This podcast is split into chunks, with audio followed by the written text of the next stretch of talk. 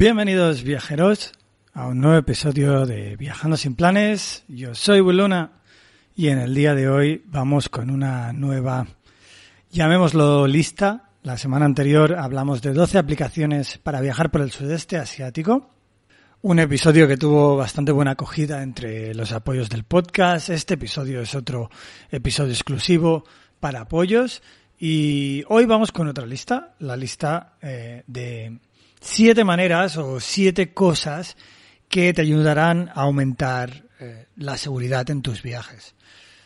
Si digo la verdad, en cuatro años y medio viajando, prácticamente jamás me ha pasado nada. Eh, nunca, nunca, nunca he tenido miedo o he sufrido una situación que, que dijera me estoy jugando la vida, excepto en un par de ocasiones que vosotros si seguís el podcast desde el principio sabéis que de todos modos voy a nombrar en este episodio, pero y, y en el que la mayoría de los consejos que voy a dar o las ideas que, que a mí me resultan o me...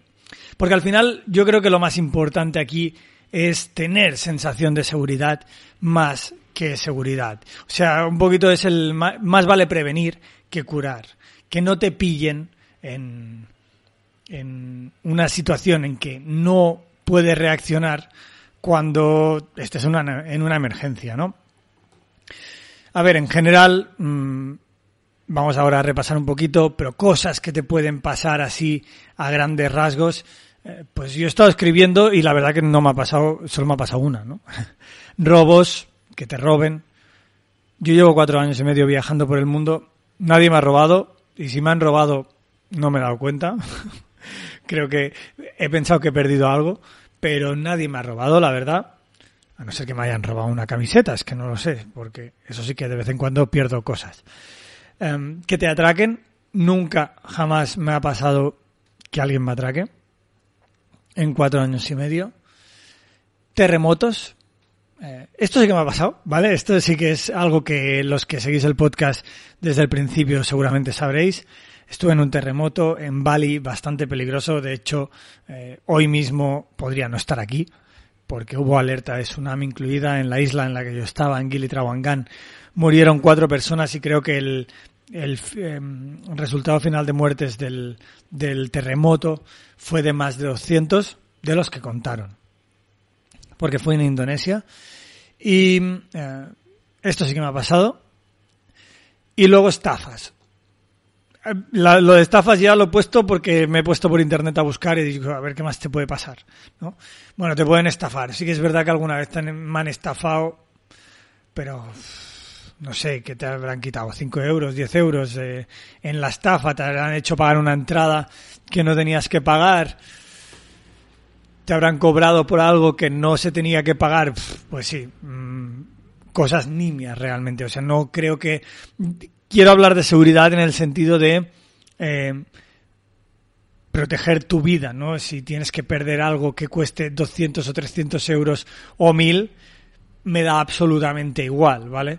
Eh, pero igualmente ya hablaremos de eso porque hay varios consejos que van relacionados con, con ello, ¿vale? Um, además, bueno, es una lis lista de siete cosas. La última, la última de todas, yo creo que es esencial. Creo que es la base. O sea, de las, de las seis primeras que voy a dar, si la última no la cumples, probablemente estás en riesgo de que te pueda pasar algo. ¿Vale? Eh, a todo esto vamos ahora a empezar, ¿no? Eh, antes de empezar el episodio, quiero recordar que este es un episodio exclusivo para apoyos y para apoyar el podcast tenéis que hacerlo en la plataforma de Evox. En, entráis en el podcast de Viajando sin Planes o si sois de Evox Plus también podéis escucharlo. Entráis a Viajando sin Planes, le dais al botón botón de apoyo y obtenéis acceso a todos los episodios del podcast de Viajando sin Planes, el podcast con más contenido sobrevivir y viajar por el sudeste asiático.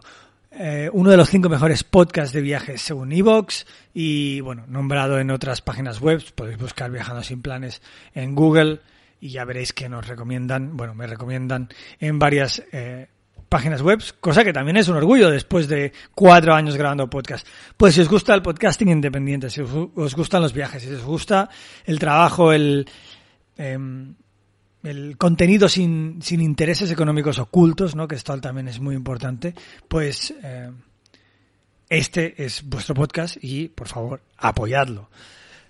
Eh, vamos allá, vamos a empezar. Vamos a empezar con la primera. eh, y, la primera que tengo de todas es la de llevar mochila y no maneta.